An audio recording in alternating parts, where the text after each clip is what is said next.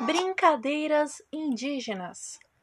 As brincadeiras indígenas são aquelas herdadas da cultura de vários povos indígenas do Brasil. Essas brincadeiras, as próprias crianças confeccionam seus brinquedos com recursos da natureza.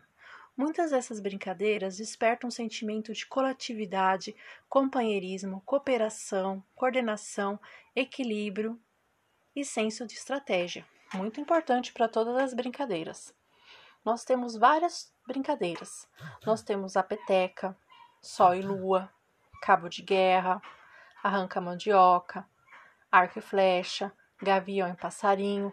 Todas essas brincadeiras são brincadeiras indígenas. É muito importante preservarmos a nossa cultura e a nossa essência.